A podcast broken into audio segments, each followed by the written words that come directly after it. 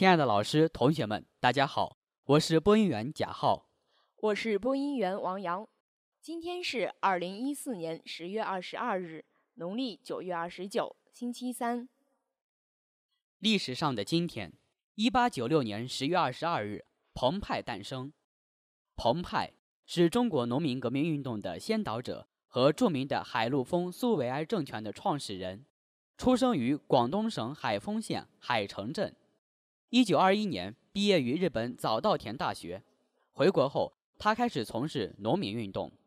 一九二八年，在他的领导下，成立了中国第一个苏维埃人民政府——海陆丰苏维埃人民政府。一九二九年八月二十四日，由于叛徒的出卖被捕，他在狱中受尽酷刑，但坚贞不屈。一九二九年八月三十日，他英勇就义于上海龙华，时年三十三岁。一九七八年十月二十二日，国务院副总理邓小平应日本政府邀请，前往日本进行正式友好访问，并出席互换中日和平友好条约批准书的仪式。这是我国国家领导人第一次访问日本。在为期八天的访问期间，邓副总理会见了日本天皇陛下，同日本首相福田赳夫举行了会谈。还会见了长期为中日友好做出努力的日本各界朋友。这项条约是迄今为止两国关系的政治总结，也是进一步发展两国关系的新起点。这项条约不仅为中日两国子子孙孙友好发展下去有着重要意义，而且对亚洲及太平洋地区的和平和稳定具有重要意义，对世界和平也有着重要意义。以下是今日要闻。青春的篝火照亮高空，我们在舞蹈。第二十期乌马河周末文化广场之“年轻你就来”顺利举办。北大斯坦福论坛开幕。暖心工程第五十三期，院校两级青年志愿者携手走进福康老年公寓。南开大学举行学习贯彻中国共产党发展党员工作细则培训会。四中全会将追认重大反腐成果和人事调整。奥巴马称众选两党旗鼓相当，望民主党继续控制参院。李宗伟若禁赛两年，恐将退役，错过里约永无机会。文化部防止文艺作品只看重票房收视率。以下是校园新闻：十月十八日中午十二时，由环科系承办的。第二十期乌马河周末文化广场之“年轻你就来”活动，在我院艺术教育中心广场前正式拉开帷幕。伴随着社会摇的前奏，同学们跳出自己的青春与自由，释放热情与梦想。随后迎来本次活动的重头戏，在同学们充分准备和积极参与下，这些游戏有了别样的乐趣。游戏共分为“出世牛刀”“再闯虎牙”。猛龙过江、一战成名四个板块，这四个板块分别对应我院完满教育的四个模块。同学们在游戏的过程中，不仅能够体验快乐、品味与同学协作完成任务的欢欣，更能从中学习到知识，在享受游戏、玩乐、笑闹的同时，也能收获良多。本次活动为环科系的学生创造了一个大学校园难忘的周末。也是一场史无前例的青春盛宴，参与的同学最多，活动的场地最大。我们所创造的一系列罪，以及同学们战胜重重难关、通力协作、努力进取的精神，才真正体现了本次活动的深刻性。大家在此次活动中学会彼此合作、团结，心中充满爱和勇敢，环科系也将走向新的辉煌。十月二十日上午。北大斯坦福论坛在北京大学斯坦福中心拉开帷幕。本次论坛以“大学与知识创新和经济发展”为主题，探讨大学在推动中国经济从投资驱动转向创新驱动增长方式中的作用。北京大学校长王恩歌、斯坦福大学教务长约翰·艾切曼等出席开幕式并致辞。开幕式由北京大学教育学院名誉院长。中国教育发展战略学会执行会长闵维芳教授主持。在为期两天的论坛中，来自中国、美国、俄罗斯、瑞典、芬兰、日本、澳大利亚、新加坡、中国香港和澳门等多个国家和地区，以及联合国教科文组织的近百位专家学者，将围绕四个主题进行深入讨论。论坛由北京大学、斯坦福大学共同主办。本次论坛得到了北京大学教育学院、北京大学教育经济研究所、联合国教科文组织亚太高等教育教习、中国教育发展战略学会、斯坦福大学孔子学院、北京大学斯坦福中心和北京论坛的大力支持。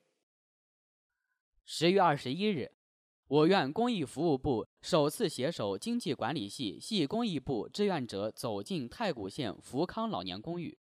从组织到策划准备，从环节掌控到活动开展，院公益服务部充分发挥领导带头作用，在经济管理系公益部的积极配合下，圆满完成本次活动。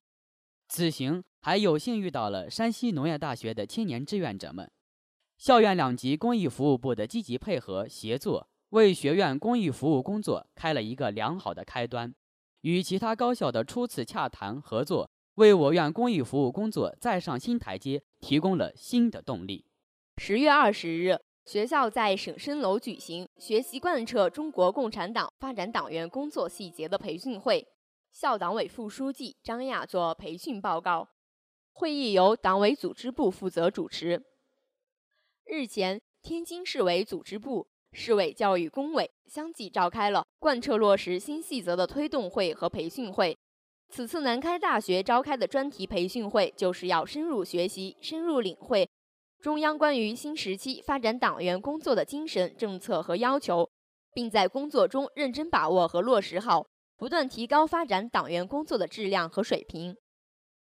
以下是国内新闻：四中全会于十月二十一日举行，中共首次以中央全面推进依法治国，全会将讨论通过。中共中央关于全面推进依法治国若干重大问题的决定，外界预计这个决定的要点包括依法行使权利、依法监督权利以及纪检和司法体制改革。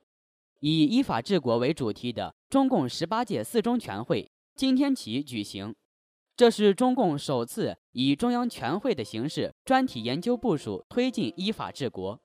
官媒认为。四中全会将绘制法治中国的路线图，将依法治国具体化、路径化，使真正看得见、摸得着、用得上。按照历届中共中央全会惯例，中共总书记习近平将代表政治局向全会作报告，总结一年来中央在经济改革、反腐以及军事、外交和党建方面的工作，布置下一年的工作思路和工作重点。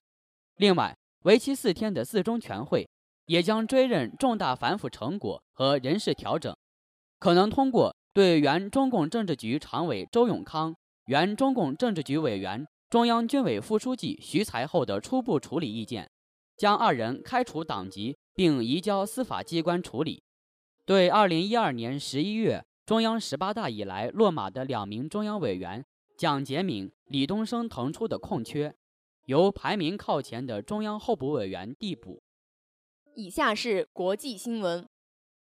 中新网十月二十一日电，据美国媒体报道，美国总统奥巴马二十日在出席民主党全国委员会筹款活动时表示，即将举行的中期选举是棋逢对手的战役，几场选举就能决定民主党是否能继续控制参院。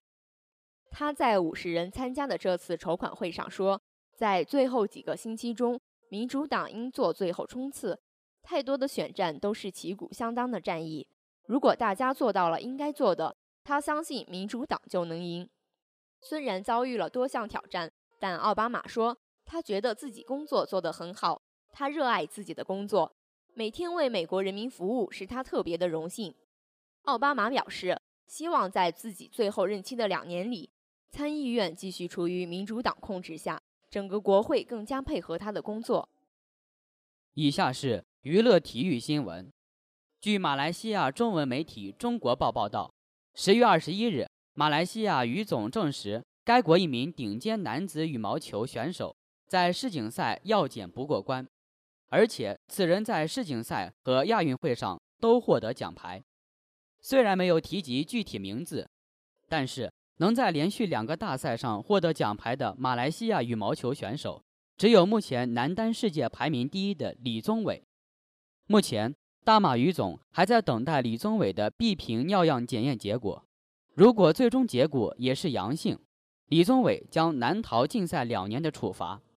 一旦被禁赛两年，那么他将无缘明年的世锦赛和后年的里约奥运会。文化部于十月二十日召开新闻发布会，介绍了文化部学习贯彻习近平总书记重要讲话和近期繁荣文化创作方面的有关情况。朱迪指出，文艺评论是艺术事业的重要组成部分。文化部目前正在研究，希望在明年设立一个关于艺术评论体系构建和引导的计划，主要涉及到关于评论人才的培养、评论实践的开展、评论阵地的建设、评论的行业管理、评比和表彰等工作。以上就是今天的全部新闻。本期新闻由王叔编辑，宋小雨策划。感谢大家的收听，我们明天再见。再见。爱的证据，何时该前进，何时该放弃，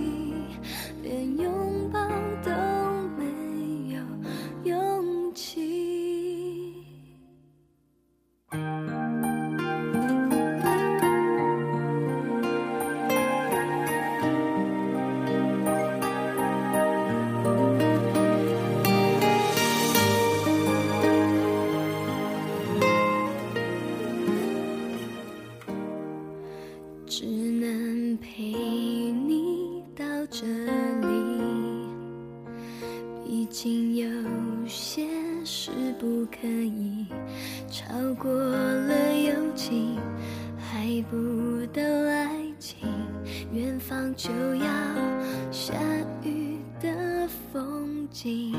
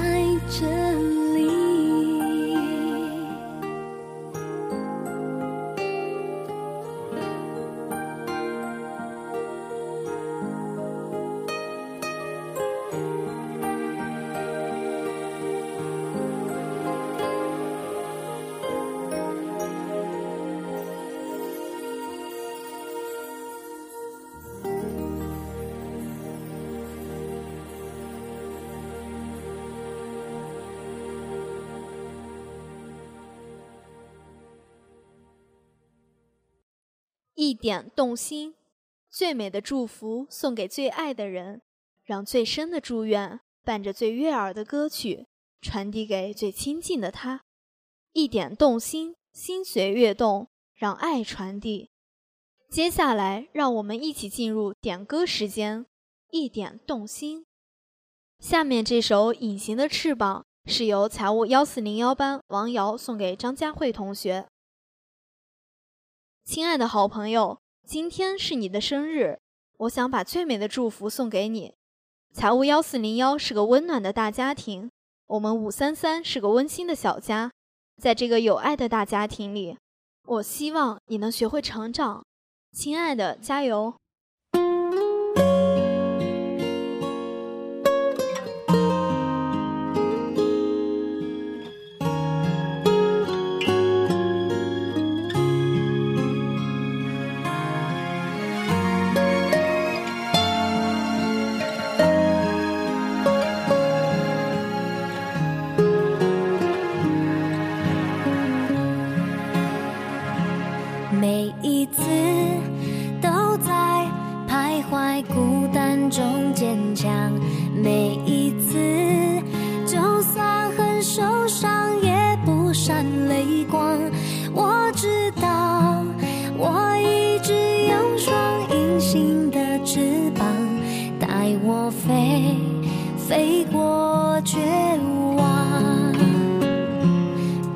雨下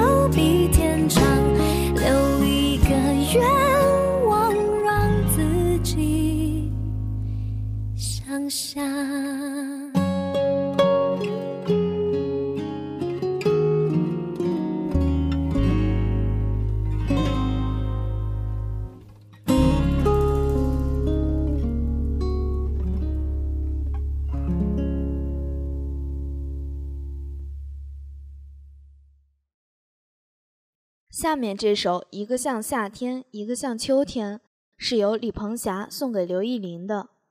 林子，今天是你十八岁生日，祝你生日快乐！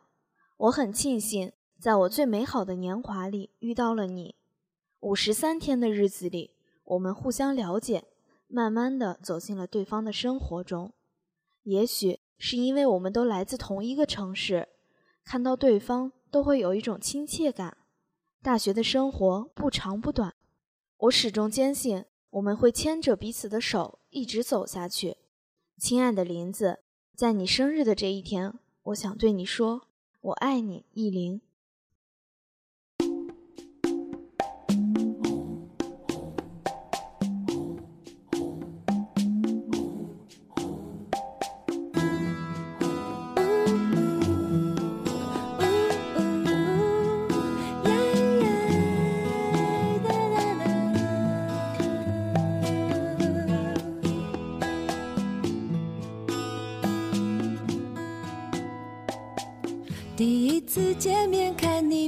顺眼，谁知道后来关系那么密切。